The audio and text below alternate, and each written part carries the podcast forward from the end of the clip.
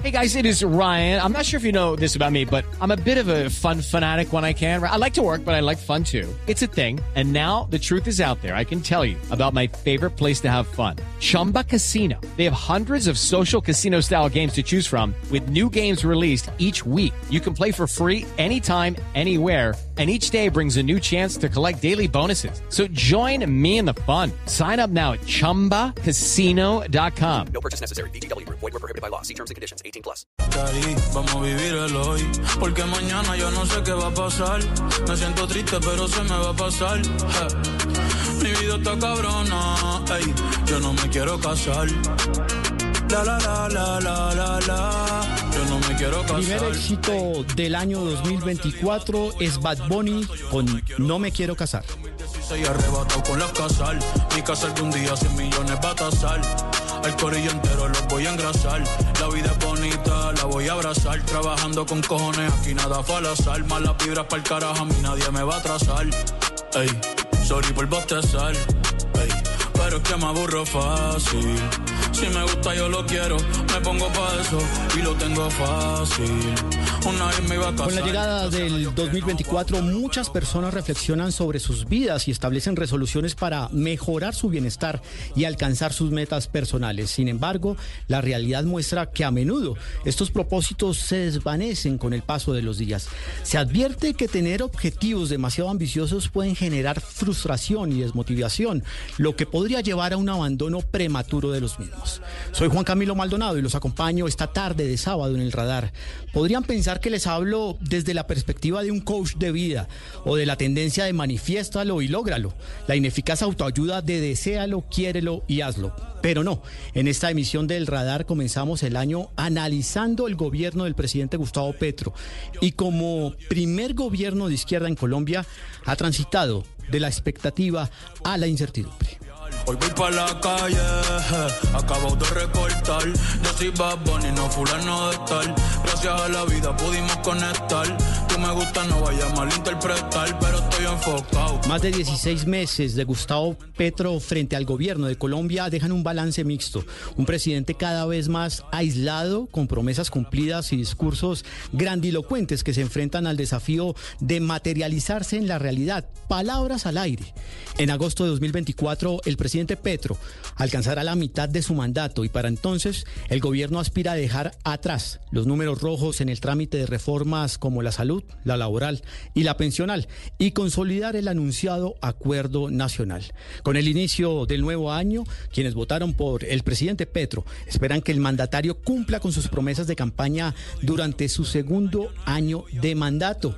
Petro enfrenta una responsabilidad inusual debido a su condición histórica, siendo el primer presidente que representa a sectores históricamente excluidos. El costo de un fracaso sería enorme. Este año será mejor que el anterior, yo lo sé. Que tú te mejor en ropa interior, yo lo sé, yo lo sé. Ey, yo seré tu amante Pero no todo es política hoy en el radar. Este año será mejor como nos lo canta Bad Bunny, porque cada año nuevo, enero arranca lleno de propósitos. Entre los más comunes se encuentra la adopción de hábitos alimenticios, saludables, el equilibrio del trabajo y la vida personal. Hablaremos de cómo asegurarnos de que estas metas no se queden solo en propósitos, sino que se conviertan en realidades. También Quédese con nosotros porque les ofrecemos un recetario económico para sobrevivir al incremento de precios de enero sin vaciar el bolsillo en el intento. Bienvenidos.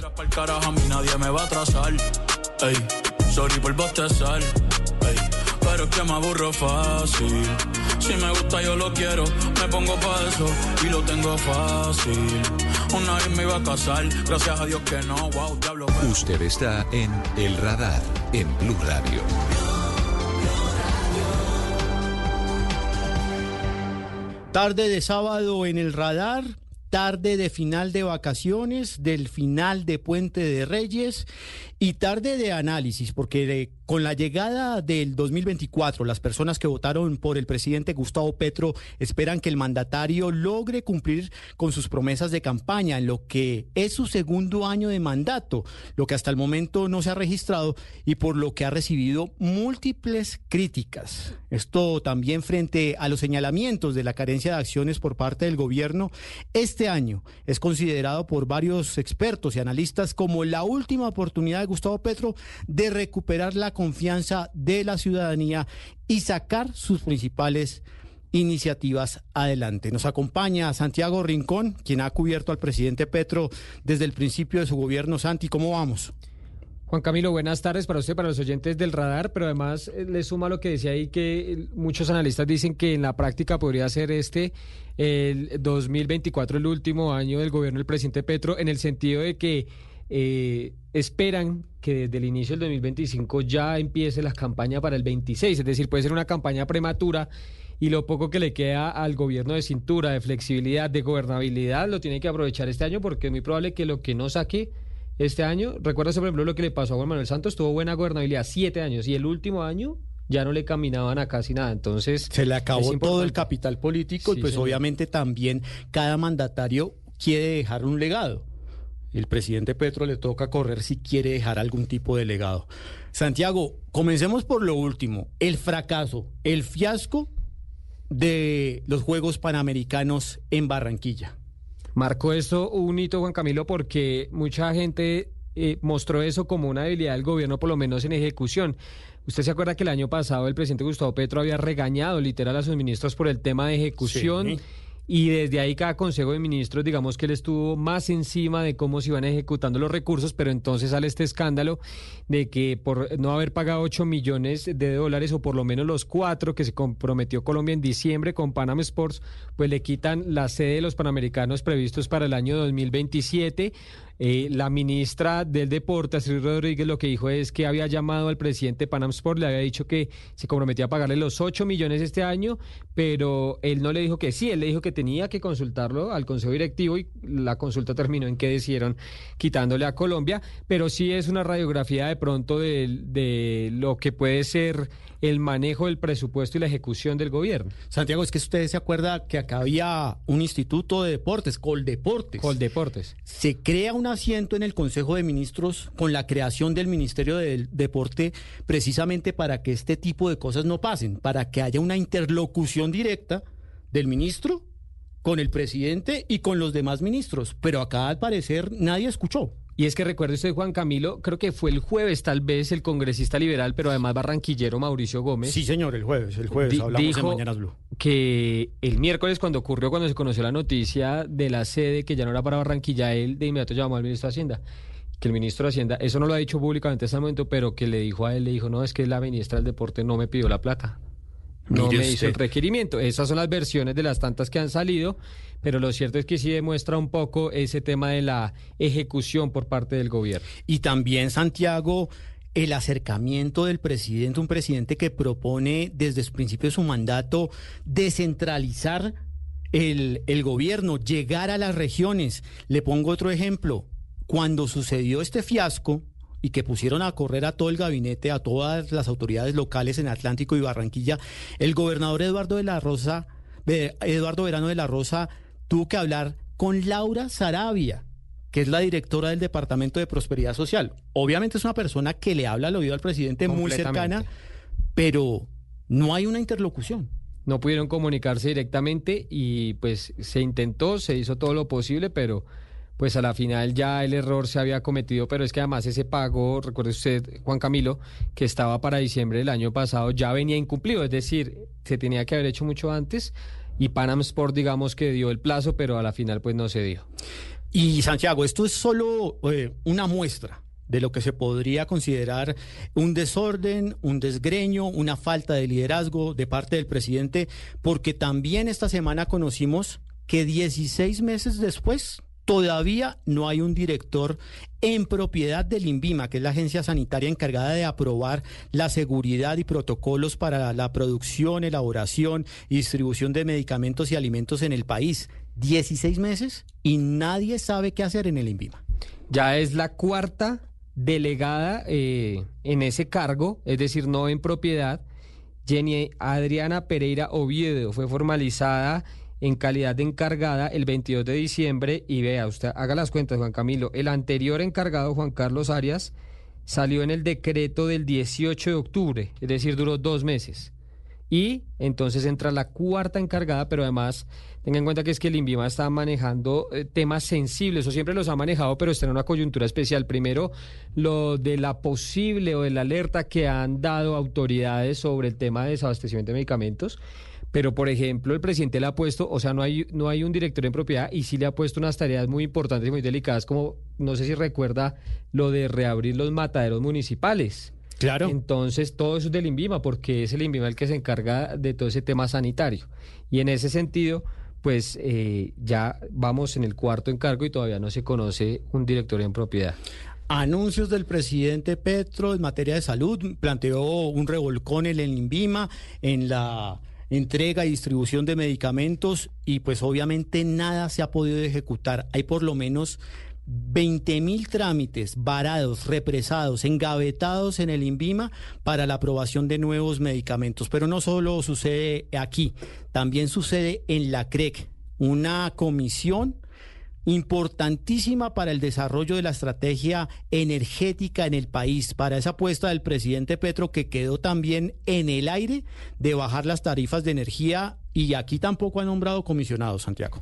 Pues mire, lo que pasó ahí, Juan Camilo, es que recuerde usted que la primera vía que intentó el presidente Gustavo eh, Petro era reasumir las funciones de la CREC, que incluso expidió un decreto que después le tumbó el Consejo de Estado. Es decir, él quería esa delegación que se le hizo a la CREC ya en los años 90, él quería reasumirla y poder él tomar las decisiones de la CREC. No se hizo y desde abril hasta noviembre estuvo la CREC sin quórum porque no tenía comisionados.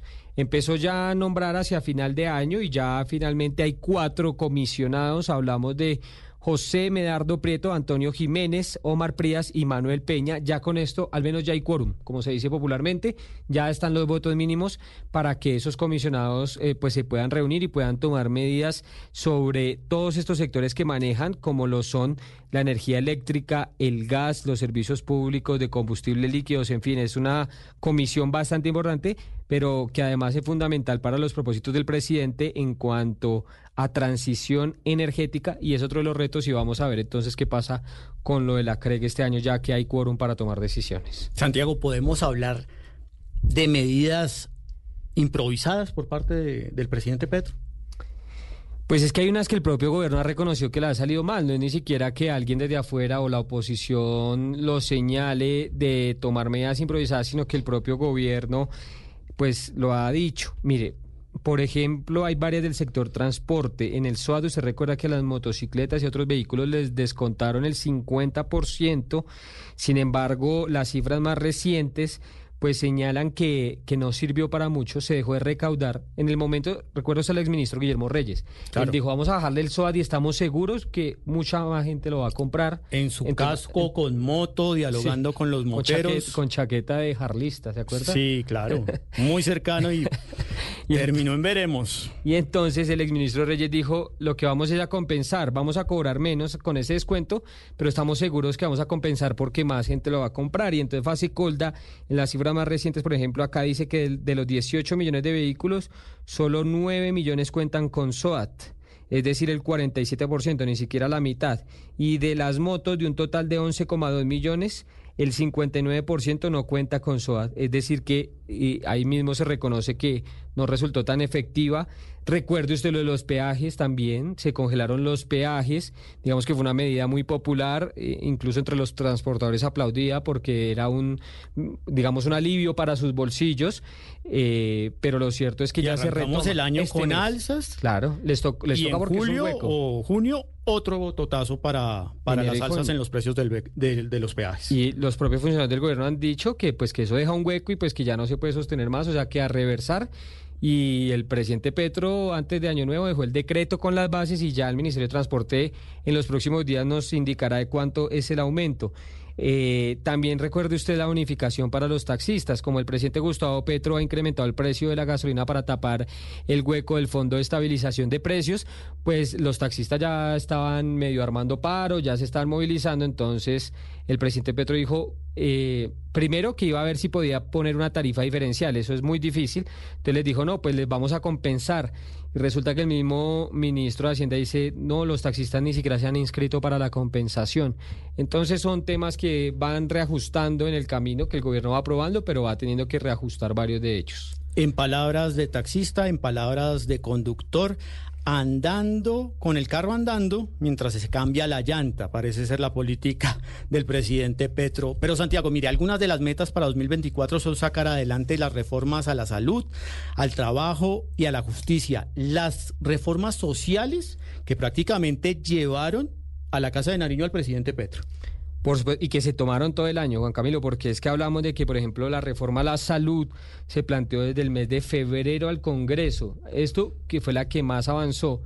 Y si usted recuerda, la agenda legislativa giró en torno a ella, es decir, pasamos meses en que el Congreso no hablaba más sino de la reforma a la salud, de un artículo, del otro, de quién va a manejar los recursos, de si se eliminan las EPS, y en eso casi y que le se fue el año. costó la cabeza a la ministra Corcho. Y, le y salió en ese remesón. eh, no, pero es que además le digo una cosa, la reforma a la salud fue la que destruyó la coalición de gobierno.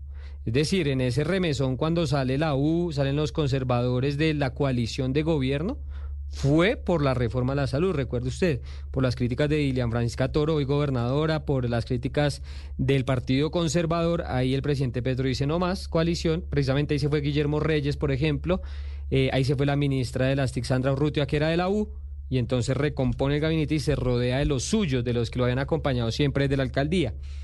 Entonces, la reforma a la salud, para que los oyentes tengan en cuenta cómo está el balance, va en segundo debate.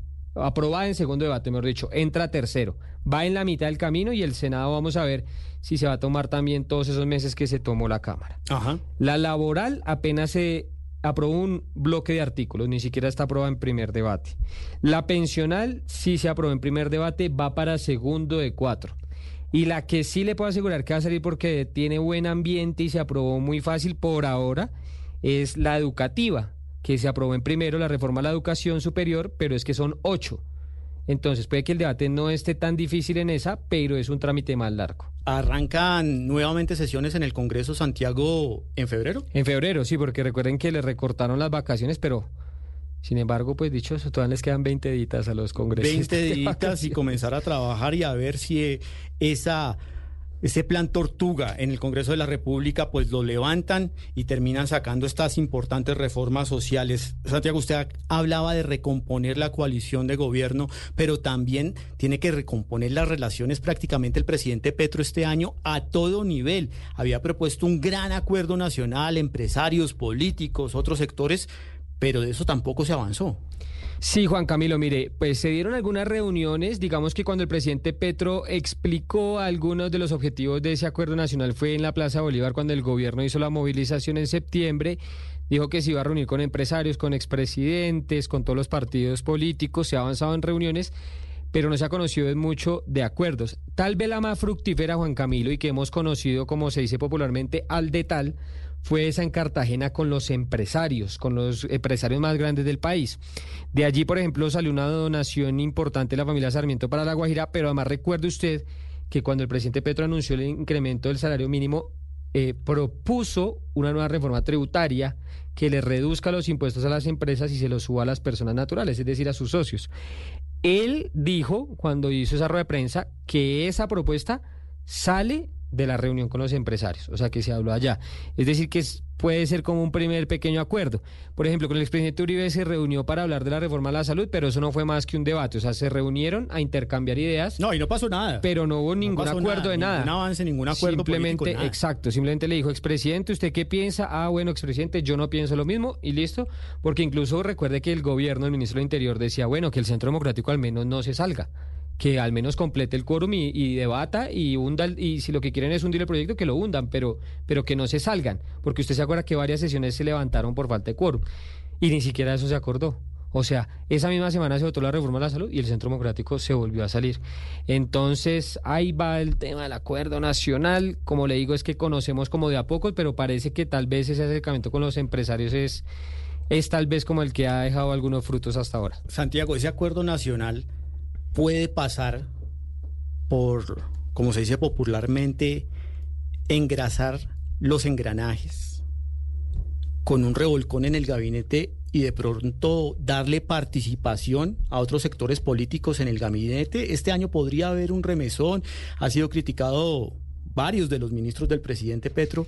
Podría haber un remesón en el que se le podía dar una cuota política a otros sectores para que se aceleren las reformas sociales y también se logre ese acuerdo nacional. Muy seguramente lo va a haber, Juan Camilo. No sé si nuevamente eh, recomponer esa coalición y nuevamente entregarle participación a los partidos que se salieron, pero sí, porque además lo que nos han confirmado es que se dio hasta ahorita, hasta enero, se va a dar ahorita en enero o en febrero, iniciando el año, porque además recuerde usted que varias personas salen de alcaldías y al presidente Gustavo Petro le interesa tener en su gobierno a personas que salieron de las alcaldías. Incluso aquí en Voz Populi, por ejemplo, Gustavo Bolívar, que fue candidato a la alcaldía, él dijo que pues que no descartaba que pudiera llegar al gobierno nacional. También está en capilla Daniel Quintero, muy cercano al presidente Petro, que aunque renunció para hacer campaña, pues igual él dijo que el año pasado no iba a entrar al gobierno.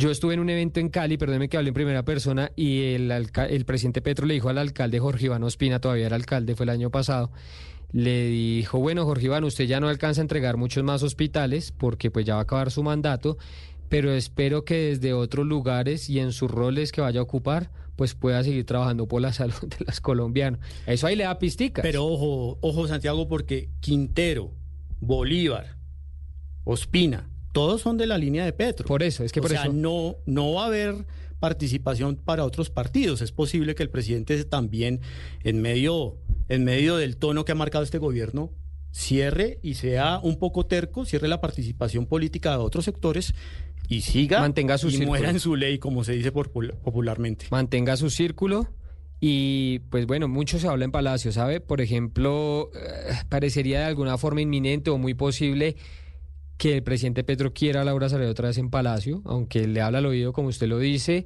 incluso la jefatura de gabinete no la está ocupando nadie, esas funciones las hace Carlos Ramón González, pero no hay nadie como tal como jefe de gabinete y incluso el, pro- el propio gabinete ha sentido esa falta de esa figura porque decían que por lo menos había una interlocución directa con Palacio, que era el que tenían con Laura Sarabia. Es que Laura Sarabia parece ser la única persona que puede tener una conexión directa con el pre- directa y rápida con el presidente. y Petro. rápida. In- Usted lo mencionaba, por ejemplo, ahorita en el tema de los Juegos Panamericanos, no, no buscaban ni a la ministra del Deporte ni al canciller para que se moviera en el ámbito internacional, sino buscaban era a Laura Sarabia. Entonces, pues vamos a ver porque va a ser muy interesante. Lo que sí le puedo asegurar es que no falta mucho tiempo para esos cambios. Es decir, no son al inicio de este año, son iniciando este año. Estaremos pendientes, Santiago. Cerremos esta conversación, este análisis de lo que viene para el presidente Gustavo Petro, hablando de otra de sus grandes apuestas que tampoco ha avanzado mucho, el tema de la paz total. ¿Qué se espera para este 2024? Pues por supuesto el gobierno empieza, Juan Camilo, espera empezar con pie derecho, porque el 2023 lo empezó con pie izquierdo. Usted recuerda que el 31 de diciembre del 22, el presidente Petro casi que a la, hora de, de cambio de año, como a las 10 de la noche, saca los decretos de cese al fuego y todos esos decretos, si mal no estoy, fueron cinco, se cayeron. El ELN a los dos días dijo, no, nosotros no tenemos pactado ningún cese, las disidencias también. Todos esos decretos se cayeron, el 23 empezó mal para la paz total y eso es lo que han venido reformulando. ¿Qué sigue? Sexto ciclo con el ELN el 29 de enero, tercer ciclo con las disidencias de Iván Mordisco la próxima semana. Digamos que si hay un avance importante en los dos y es ese compromiso, vamos a ver si se cumple, porque por supuesto estamos hablando de grupos armados que no tienen la menor credibilidad, pero eh, pues ese compromiso de dejar de secuestrar. Pero es que mire, por ejemplo, lo que pasó con el ELN. El país celebró el compromiso de no secuestrar más. Y a los dos días salió Antonio García y dice, pero es que nos tienen que financiar o si no, no. Y esta semana revelamos que están prácticamente ampliando el negocio, el outsourcing del secuestro. Secuestran gente y se los venden a otros grupos armados a otros ilegales. grupos, o sea, no se los quedan él. Entonces, imagínese, pues ese, ese es el reto. El presidente Petro mencionó que tal vez en mayo del 2025 esperaba alcanzar la paz con el ELN. Es, es difícil, es difícil, pero además por lo que todos los analistas, los que saben de esto dicen, es que la diferencia con las FARC es que tenían unidad de mando. En las FARC cuando el señor Timochenko o antes el señor Cano, el que fuera el comandante decía, y de ahí para abajo todos cumplían. En el ELN pareciera que no existiera esa misma unidad y que cada frente tuviera como un objetivo distinto. Santiago Rincón, periodista de Blue Radio en la Casa de Nariño, nos acompaña en el radar este sábado. Santi, ¿cómo le ha ido con el tema de, la platica este año, en este arranque con tantas alzas? Pues lo de siempre, ¿no? Uno gasta en diciembre y ya en enero, y ya en enero no le alcanza, y ya es que usted del primero de enero ya comienza a ver cómo, cómo se incrementa todo. Gasolina, arriendo. Claro, gasolina, alimentos. por ejemplo. Y gasolina. Vea, yo le- ya que usted me lo preguntó, le voy a poner mi caso específico rápido. Yo llenaba mi carro con 110 mil antes de la, de la, de que se diera la primera alza de la gasolina. Y hoy ya me está costando tal vez 190 mil. Yo me acuerdo que yo, hay veces uno, eso que uno tanquea para la semana y yo le echaba, no sé, 50 mil pesitos y me daba la mitad del tanque y yo decía, bueno, con eso ando varios días. Y hace un par de meses que fui, como que no caí en cuenta, yo dije 50, no, pues claro, ya hace un cuarto o menos el galón apenas le da como para ir al trabajo y volver. Pues Santi, no se me vaya, porque en instantes le tengo la lista completa de las salsas de enero y cómo hacer rendir la platica para que no se nos acabe en este año. Usted está en el radar en Blue Radio. Año nuevo, vida nueva y alzas nuevas. A esta hora en el radar hablamos sobre lo que se ha llamado la cuesta de enero. Esto porque nos cuesta en el bolsillo y porque es una loma que tenemos que subir en materia económica. ¿Cómo vamos a enfrentar? Porque todo sube. Todo tendrá que subir por cuenta no solo de ajuste en el salario mínimo, sino también por nuevos impuestos. Nos acompaña esta tarde de sábado Marcela Peña, nuestra editora económica. Marce, buenas tardes. Hola Juan Camilo, buenas tardes para ti y para los oyentes del radar. ¿Cómo le va en este arranque de año? Llevándola con paciencia y subiendo esa loma despacito porque ¿qué más podemos hacer Juan Camilo? Paciencia. Despacito, con calma y ahorrando. Marce, el año comienza con un ajuste en las tarifas de la gasolina. Pues eh, sí, Juan Camilo, le cuento que yo el 31 de diciembre, muy a las once y media, estaba haciendo fila ahí en la estación de gasolina para tanquear y arranqué el año nuevo con ese tanque. Mire, es que no le cabe una rayita más. ¿Por qué? Porque es que subía a las 12 de la noche 600 pesos el galón. La buena noticia, si lo quiere ver así, es que por ahora no vamos a tener más subidas porque ya llegamos al límite de lo que quería subir el gobierno y de aquí en adelante póngale velitas al precio del petróleo a ver cómo nos va, porque si eso baja el galón baja y si sube, pues de pronto sube, pero ya no tanto. Y Pero entonces, ¿la gasolina no subirá en los próximos meses? Dependemos de qué pase con el precio del petróleo. Si la cosa está tranquila, pues ahí nos quedamos. Si el petróleo cae, de pronto baje la gasolina. Es algo que no, no está muy claro hoy, pero incrementos de 600 pesos. Hello, it is Ryan, and we could all use an extra bright spot in our day, couldn't we? Just to make up for things like sitting in traffic, doing the dishes, counting your steps, you know, all the mundane stuff. That is why I'm such a big fan of Chumba Casino. Chumba Casino has all your favorite social casino style games that you can play for free anytime, anywhere with daily bonuses. That should brighten your day a little. Actually, a lot. So sign up now at chumbacasino.com. That's chumbacasino.com. No purchase necessary. VGW Group. Void were prohibited by law. See terms and conditions. 18 plus. mensuales ya no vamos a tener. Y por el momento no va a subir el ACP. A la lista de alzas se suma también el ajuste que tendrán las tarifas de peaje. Ay, sí, alista el bolsillo porque de aquí al 15 de enero nos van a notificar de un incremento que más o menos va a estar por encima del 13%. ¿Por qué? Porque estamos haciendo el incremento que no se hizo en 2023 y se usa la inflación de 2022. Por eso es tanto, por eso es más del 13%. Y esa es solo la del primer semestre. En el segundo semestre, alístese para el otro golpe que sube otro 9%, tal vez casi 10%, dependiendo de cómo cierra la inflación este año. Marce, y con ese tipo de alzas, tanto de gasolina, de combustibles y de peajes, ¿puede tener un impacto en el precio de los alimentos? Pues el gobierno dice que no. El Ministerio de Hacienda tiene unos modelos y dice que el impacto en los precios de los alimentos es limitado, sobre todo porque acuérdese que los alimentos se transportan en camión y los camiones funcionan con diésel. El diésel no lo están tocando. Entonces, por ahí es que el gobierno cree que de pronto no tenemos alzas en los alimentos. ¿Sabe por qué sí pueden subir? Por el verano. ¿Por qué? por Cuenta la el falta de lluvias, por el fenómeno del niño. Hay regiones del país que en medio de la alerta del fenómeno del niño no sembraron todo lo que tenían que sembrar y hay cultivos que con demasiado sol y falta de agua se pueden dañar. Entonces, pues ya veremos, también depende un poquito de qué tanta lluvia nos traiga San Pedro el tema del precio de los alimentos. Lo que sí está cantado que va a subir es el precio de la energía. Porque a menos lluvias, más caro les llega el recibo.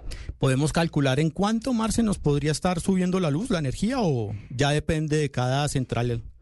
No, más que cada central eléctrica depende de qué tanto nos llueva y qué tanto no nos llueva y cómo estén operando las plantas térmicas y demás. El gobierno tiene una propuesta para limitar los incrementos en bolsa, pero pues como ya hemos hablado a lo largo de la semana, los, los generadores eléctricos dicen que sale más caro el collar que el perro y que esto puede es aumentar todavía más los incrementos y que con buenas intenciones pues podemos llegar al desastre. Esperemos, por ahora es una propuesta, no la han implementado y nos toca, pues lo que le digo, esa, esa cuesta sí súbala despacito porque contra la alza de los precios de la electricidad es poco lo que podemos hacer. Marce, eh, antes de seguir con el tema de más alzas en otros sectores, ¿realmente en cuánto subió el salario mínimo? Porque dicen porcentajes, hablan de millón, pero realmente ese aumento, o sea, si usted tuviera que meter en su billetera el aumento del salario mínimo, ¿de cuánto estaríamos hablando? Pues tendría que meter Juan Camilo 162 mil pesos. Porque el año pasado subsidio más salario estaba en millón trescientos y para este año quedamos en millón ciento sesenta y dos mil. ¿Ese aumento del mínimo trae alzas en otros sectores? Sí, trae alzas en cada vez menos sectores, pero sigue estando ligado. Por ejemplo, la más importante este año, vivienda. La vivienda, cuando usted firma por vivienda nueva en una constructora, no viene el contrato en pesos, sino en salarios mínimos. Así que si usted está haciendo planes de comprar vivienda, haga las cuentas con 195 millones de pesos, que es lo que va a costar este año una vivienda de interés social en las principales ciudades del país. O sea que más o menos le tocan unos 60 millones de pesos para la cuota inicial, más eh, los gastos de escrituración y otras cosas. Y también sube el SOAT, porque el SOAT está expresado en salarios mínimos. Así que por, por bien que nos vaya, el SOAT sube un 12%. Falta ver si la superfinanciera dice que el número de salarios mínimos actuales es suficiente o también los va a subir. No, hablando del tema de vivienda, ¿nos sube el arriendo también, Marce? Para quienes vivimos en arriendo, ¿tendríamos que pagar más este año? Sí, claro, como todos los años, pero no sube con el salario mínimo, sino que sube con la inflación del 2023. En este caso estamos hablando de que más o menos esa cifra va a ser del 9,7%. Ojo, no le van a subir en enero, sino en el momento en que se venza su contrato. Por ejemplo, el contrato de mi hermano se vence en septiembre. Entonces, en septiembre es que le llega el golpe del 9,7%, no ya. Y la otra es que este es máximo. Si usted tiene una buena relación con su arrendador y le puede hacer ojitos y demás, de pronto lo convence que le suba un poquito menos. Esto es un techo. Ponerle techo con el arrendador, charlárselo, decirle que le va a meter pintura al apartamento para ver si le hace la rebaja. Que le Marce, paga antes, bueno, lo que sea. ¿su, ¿Su hija está en edad escolar? ¿Cuánto ya pagó la matrícula o, o todavía está en jardín? Todavía está en jardín, pero yo, yo ya estoy ahorrando a ver cuánto me va a salir el chistecito. Pero para los que tienen hijos más grandes, el incremento base para el año 2024 es del 11,43%. Ya si el colegio hace adecuaciones, tiene convenios con la Secretaría de, Educación de su ciudad, etcétera, ese incremento puede ser mayor.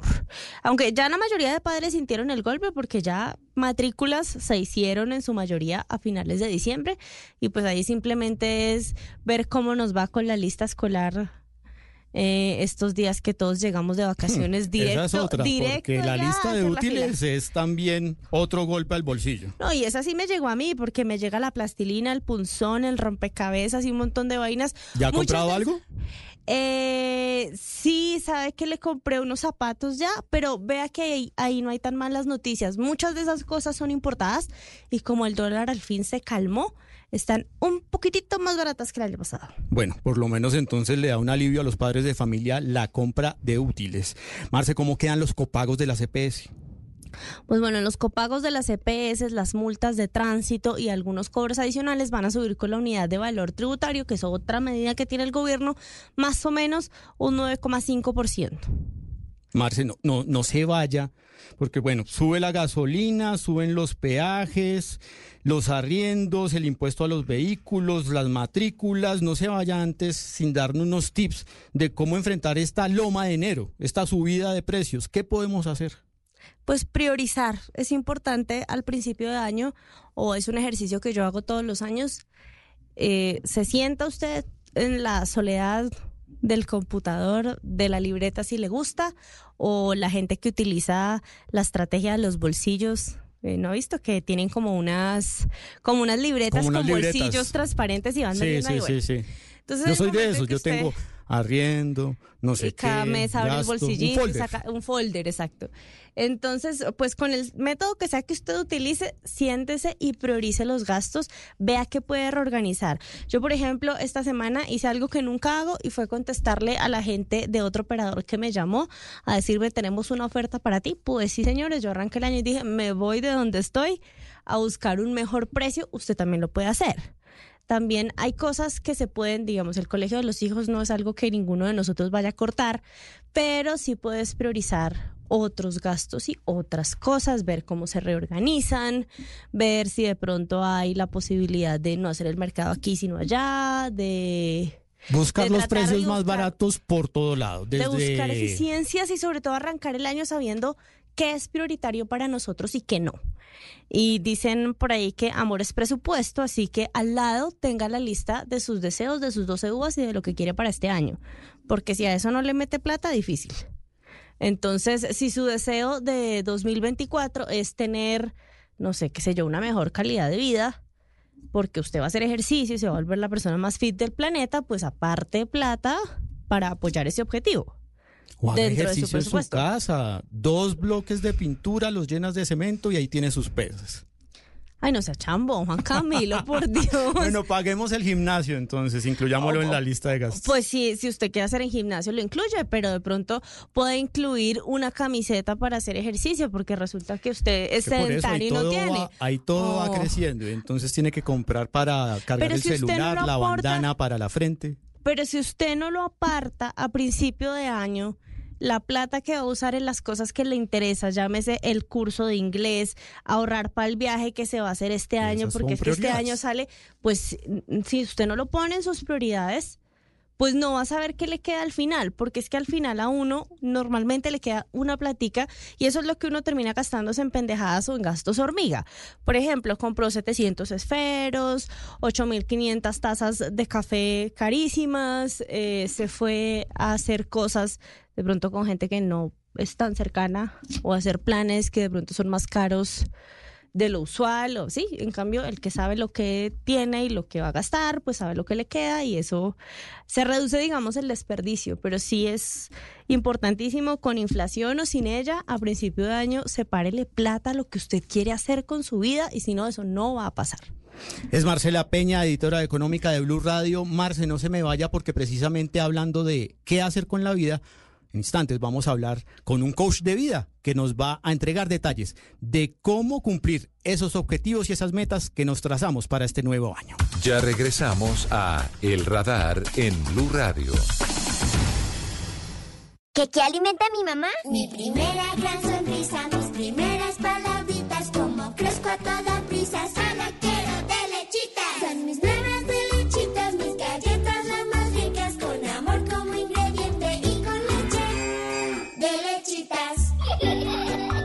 Las primeras galletas de tus hijos tienen que ser de lechitas, porque verlos felices te alimenta. Arthur's Cookies Factory. Volvemos con El Radar en Blue Radio. Seguimos en el radar de Blue Radio.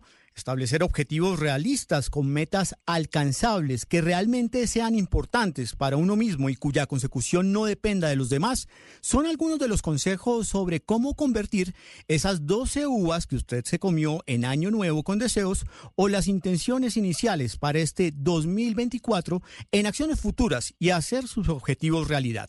Silvia Ramírez es escritora y profesora de posgrado en felicidad, liderazgo y marca personal. Ha sido destacada como uno de los 20 líderes de opinión de habla hispana a nivel mundial dentro de la red social LinkedIn por la revista Entrepreneur, catalogada también como una de las 12 voces más influyentes de América Latina por esa misma red social. Silvia, buenas tardes y bienvenida al radar. Juan Camilo, gracias por la invitación y gracias por esta introducción que me emociona tantísimo. Me gusta mucho empezar el año aquí. Silvia, ¿qué consejos nos da para conseguir y cumplir los objetivos que nos fijamos para un nuevo año? Bueno, muy a menudo, antes de empezar a tratar cosas distintas, lo que conviene es empezar por analizar qué es lo que he hecho hasta ahora y por qué no me ha funcionado. Y lo digo por una razón práctica.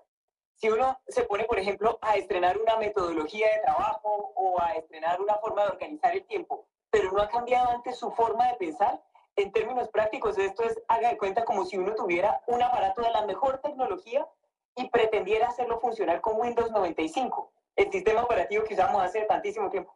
Es igual, con los seres humanos no es muy distinto. Entonces lo primero es revisar por qué no me ha funcionado lo que, porque hasta ahorita todos hemos querido aprender inglés, ir al gimnasio, dejar de fumar, terminar la tesis y no lo hemos hecho. Entonces, una pregunta, ¿por qué no lo he hecho?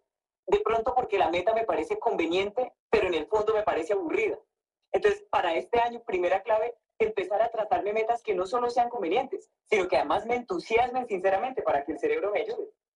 Y otra pista para empezar es empezar a organizar distinto el tiempo ya no en función de cuántas horas tiene el día, sino cuándo funciona mejor mi energía. Yo siento que con esos dos ajustes tenemos una buena plataforma para arrancar.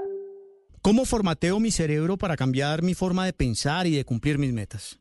Hay varias maneras. Hay unas más drásticas que otras, ¿no? O sea, uno se forma, a uno se le formatea el disco con eventos de alto impacto emocional. Y lo digo porque, aunque esto que voy a decir suena loco, hay gente que lo hace. Yo no lo aconsejo. Pero, por ejemplo, inscribirse uno en esos seminarios de liderazgo que son muy intensos, donde a uno lo someten a unas imágenes contrastantes, caramba, si se trata de que funcione la reseteada de la cabeza, yo creo que sí funciona, pero si me preguntan que si lo aconsejo, no. A mí me gusta más otra metodología que exige más valor de uno mismo y es darle normas al cerebro.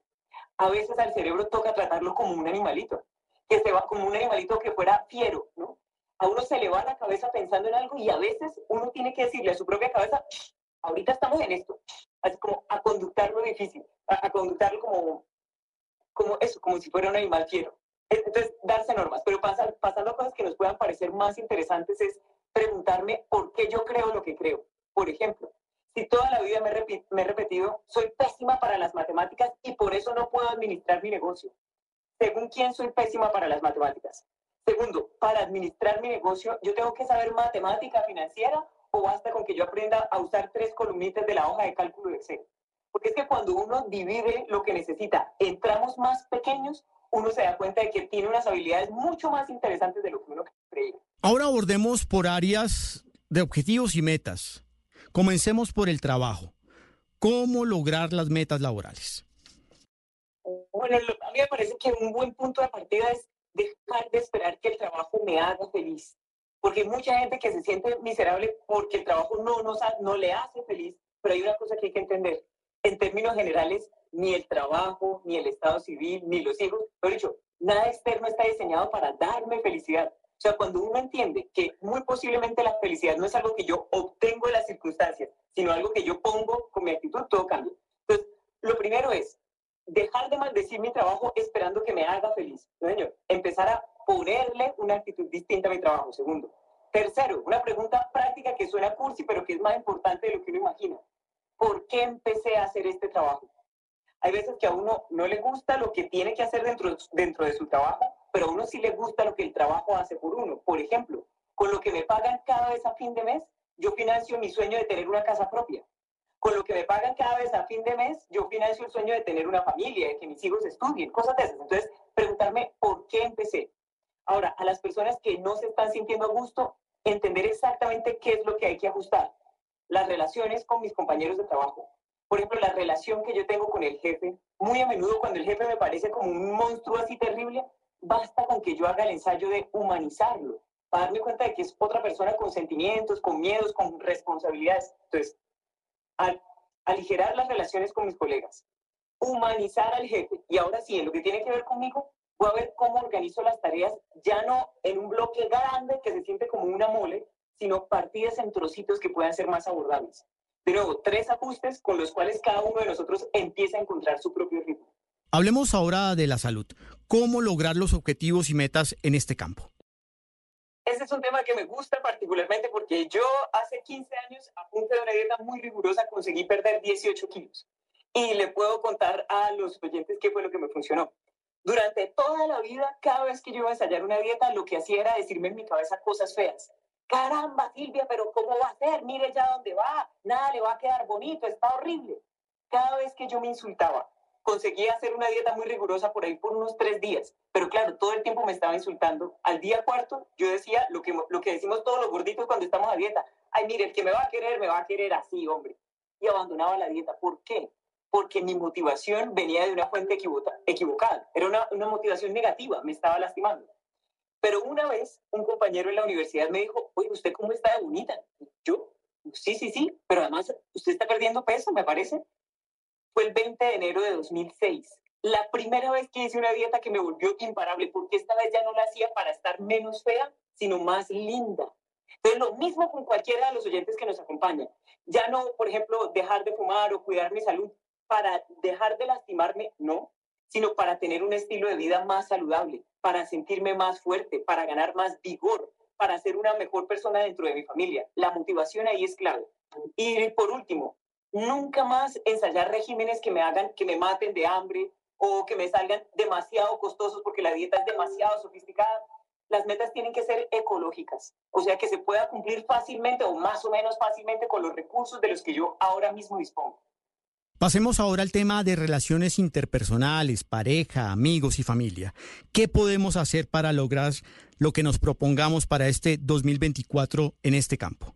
La mejor estrategia, en mi opinión, es empezar a preguntar más e imponer menos. Preguntar más porque, aun cuando la otra persona lo quiera uno muchísimo, la otra persona no es mi apéndice. O sea, somos dos seres humanos distintos, con mundos distintos. Por lo tanto, primero, tratar de entender cuál es el lenguaje del amor de esa persona. Para esa persona, sentirse querida es que yo le alcance las pantuflas o que le haga un vaso de limonada. ¿Qué es? Porque es que si no, yo le voy a hacer lo que para mí es un lenguaje de amor, pero la otra persona va a pensar que yo la odio. Por el contrario, lo que pasa es que cada uno está hablando un lenguaje distinto. Lo otro, lo segundo, me parece clave igualar las expectativas. Hay una pregunta que se me ocurrió en la pandemia que funcionó muy bien y que sigue funcionando de maravilla, en mi opinión, y es generar un espacio de conversación y preguntarle a la pareja. Claro, yo pregunto en santanderiano, de pronto por eso me va como me va en el amor. Decirle, oiga, mi amor, si yo quisiera ser la mejor compañía que usted pudiera tener en este momento de mi vida, de su vida, ¿yo qué podría hacer? O sea, ¿qué atributos podría tener una persona que usted considere que es un buen compañero? Y yo miro de eso que se me ajusta naturalmente. Pero lo que quiero decir aquí es, posiblemente convenga que 2024 sea el año de la negociación, el año de suponer menos y de preguntar más. En cuanto a metas de principio de año de ahorro, viajes, compras de casa, carro, ¿qué podemos hacer? De nuevo, porque nací en la provincia, entonces a mí me gustan mucho los dichos. Y hay dos dichos aquí que me parece que funcionan muy bien. El primero, no dar el paso más largo que la pierna. No dar el paso más largo que la pierna. ¿Por qué? Porque todas las herramientas de crédito me dan la falsa sensación de abundancia y lo que, lo que yo no me estoy dando cuenta es que cuando uso el crédito de mi tarjeta, de, de la capacidad de sobregiro que me dan en el banco, me estoy creando cada vez un hueco más hondo. Entonces, cuando digo no dar el paso más largo que la pierna es, en lugar de irme de loca a Nueva York a reventar las tarjetas, desde hoy que estamos en enero de 2024, yo me puedo programar para ir, por ejemplo, a fin de año a un lugar que me interese. Bueno, entonces desde ya voy a hacer un presupuesto cuánto cuestan los pasajes, más o menos cuánto dinero necesito por día durante ese viaje. Entonces, programar más, improvisar menos. Eso por una parte. Por otra parte, especialmente para quienes, como en el caso mío, son emprendedores. A los emprendedores sí que nos conviene aprender a vivir debajo de nuestras posibilidades. A veces pasa que nosotros los emprendedores hacemos un buen negocio y nos entra una plática extra. El error es salir corriendo a comprar un carro, a comprar un reloj caro. No, no, no, no, no, no, no siempre vivir por debajo de las posibilidades para asegurarse uno de tener ahorros, porque es difícil decirlo así, pero realmente la libertad financiera muchas veces es libertad emocional, o sea, libertad para decidir mejor. Entonces, empezar un programa de ahorros. Y lo tercero es encontrarle el gusto al dinero, porque muchas veces nos da vergüenza decir que nos gusta la plata, que queremos que nos vaya bien. Y esto es para decir una cosa, Juan Camilo, en la que uno piensa poco, y es la siguiente. Ojalá 2024 sea ese año en el que dejamos de apostar a no perder y empecemos a apostar a ganar. Lo voy a repetir porque no se entiende bien a la primera. En la vida hay dos clases de personas. Hay unas personas que apuestan en pequeño, ¿no? Como a conservar lo poquito que tienen. Y hay otras personas que la hacen en grande, que apuestan no solo a no perder, que apuestan duro a ganar. Entonces, las cartas que tenemos vamos a jugarnos las mejor con el tal, porque no solo se trata de tener billetes, tenemos tiempo libre, tenemos talento en la cabeza, tenemos potencia en el corazón. Pero eso, eh, a eso es a lo que voy para terminar ahí con, con el tema financiero. El error es creer que la única manera de capital es solo billetes. No, señor. El tiempo libre, el conocimiento que tenemos, incluso nuestra capacidad de amar, todos esos son activos que este año deberíamos explotarlos más eficientemente. Hay una cosa más. Cada uno de nosotros tiene un teléfono en la mano. Posiblemente quienes nos acompañen están viendo esta, esta conversación desde su teléfono móvil. En este año yo puedo escoger uso el teléfono para entrar a las redes sociales y compararme con otra amiga que está más buena que yo, que tiene un mejor novio, que sí va a vacaciones, o uso ese teléfono para contactar a mi siguiente cliente, para matricularme al siguiente curso que voy a tomar. Mismos recursos, micro decisiones distintas. Silvia, ¿cómo influyen las redes sociales en el logro de nuestras metas? A mí me parece que las redes sociales es un asunto que uno tiene que tomar más en serio de lo que lo hemos tomado hasta ahora. ¿Por qué? es inevitable que el ser humano se compare. O sea, uno comprende que es de día porque existe la noche. Entonces yo comprendo que soy, no sé, castaña porque tengo amigas que son rubias. Lo digo para, para hacer notar que aun cuando uno se sienta emocionalmente fuerte, cuando uno está dando vuelticas por las redes sociales sin, sin proponérselo, se está comparando con la vida de alguien más. Entonces lo que hay que pensar es, es un error compararme con el lado mostrable de los demás. Muchas veces nosotros acudimos a una forma de autosabotaje que es muy dolorosa. Y es que empiezo a compararme con el... Todos conocemos a una persona que es muy buena en matemáticas, todos conocemos a una persona que es muy buena hablando otros idiomas, todos conocemos a una persona millonaria. El error que cometemos es que nos comparamos solo con el lado sobresaliente de esas personas y estamos obligándonos a, hacer, a tener una serie de virtudes que no es normal que nadie tenga.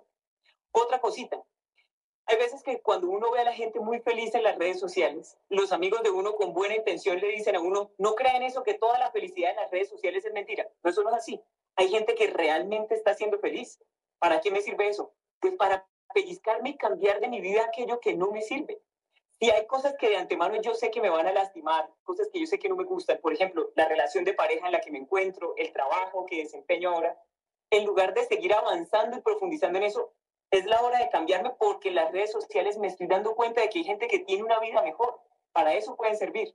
Y lo otro también, para, para terminar el cuento de las redes sociales, es que muy a menudo usamos las redes para descansar. Y eso es equivocadísimo. La inmensa mayoría de nosotros pasa todo el día trabajando a través de una pantalla, por ejemplo en el computador. El error que cometemos es que para descansar de la pantalla del computador, entonces abro la pantalla del celular. No solo se me cansan los ojos, que evidentemente se me cansan, pero el cansancio cognitivo al final del día, cuando uno se siente agotadísimo y se fija que en realidad no hizo nada, pues se debe a que, aun cuando sean memes lo que uno está mirando, ahí está quemando corriente. Entonces, por eso decía al principio de esta conversación, este año no es exactamente el tiempo lo que hay que administrar distinto, sino mi atención. Aquello a lo que yo le presto mi atención porque eso es lo que florece en mi vida. Hay quienes dicen que el peor enemigo es uno mismo. ¿Cómo enfrentar esto? muchas veces ese enemigo tiene un nombre propio, además de llamarse, en mi caso, Silvia Ramírez, por ejemplo, el, el enemigo tiene un nombre más cortico que es ego. Muchas veces la razón por la que nos autosaboteamos es porque le tenemos pánico a quedar en ridículo delante de los demás. O sea, por ejemplo, si usted se fija, Juan Camilo, hay una relación inversamente proporcional entre ego y autoestima. La gente que tiene su autoestima más grande, por regla general, tiene el ego más pequeñito. Ahorita lo, lo desarrollamos. Y la gente que en cambio tiene su ego más grande, muy a menudo lo que pasa es que tiene una autoestima pequeñita. Lo estoy diciendo, aunque pareciera que no tiene que ver con su pregunta, lo estoy diciendo por lo siguiente. Muchas veces uno se sabotea, por ejemplo, dejando de proponer en voz alta las buenas ideas que tiene en el comité editorial de la emisora o en el comité directivo en la empresa donde trabajo. No digo en voz alta porque me da vergüenza que de pronto no es una idea lo suficientemente ganadora. Si alguien me asegurara que mi idea sí iba a gustar, yo la diría pero como me da terror la incertidumbre de no saber si va a calar, ahí es mi ego autosaboteándome. Entonces, cuidado con eso. Lo segundo es saber que cada vez que uno va a ensayar algo por primera vez, el chance de que le salga mal es muy alto. Pero es que se necesita hacer, o sea, no hay manera de tomar atajos. Hay que estar dispuesto a hacerlo mal al principio para alcanzar el grado de maestría que uno quisiera.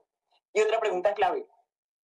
Muy a menudo, que esto me parece interesantísimo de los seres humanos, muy a menudo uno se encuentra con que los seres humanos tenemos más miedo de nuestra luz que de nuestra oscuridad. O sea, curiosamente uno tiene más miedo de que le vaya bien a que le vaya mal. Se lo voy a explicar con un ejemplo. Supongamos que a uno lo, que, hay un trabajo que yo siempre he querido tener, el trabajo de mis sueños, que nunca he encontrado una vacante. Y una vez me llama una amiga y me dice, Silvia, están contratando en ese cargo que usted quería. Mande su boca de vida antes de las seis de la tarde hoy muy posiblemente yo estoy en mi computador, tengo el archivo de mi hoja de vida, listo, estoy a un clic de distancia, envío el correo, no envío el correo. ¿Por qué? Porque inconscientemente mi cerebro está pensando, ¡Ah! ¿y qué tal que me contraten? ¿Y cómo es la cosa ya? ¿Y será que el jefe sí es buena gente? ¿Y cuál ruta del bus me sirve? ¿Y si puedo llevar el almuerzo en, en lonchera o, o quedo mal? ¿O?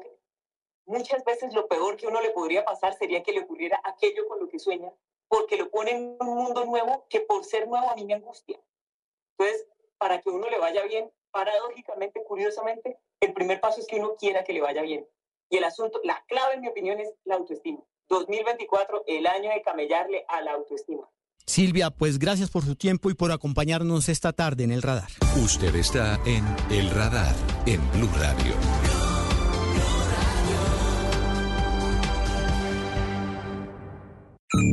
I'm Victoria Cash. Thanks for calling the Lucky Land Hotline. If you feel like you do the same thing every day, press 1. If you're ready to have some serious fun for the chance to redeem some serious prizes, press 2. We heard you loud and clear. So go to LuckyLandSlots.com right now and play over 100 social casino-style games for free. Get lucky today at LuckyLandSlots.com. Available to players in the U.S., excluding Washington and Michigan. No purchase necessary. VGW Group. Void prohibited by law. 18 plus. Terms and conditions apply.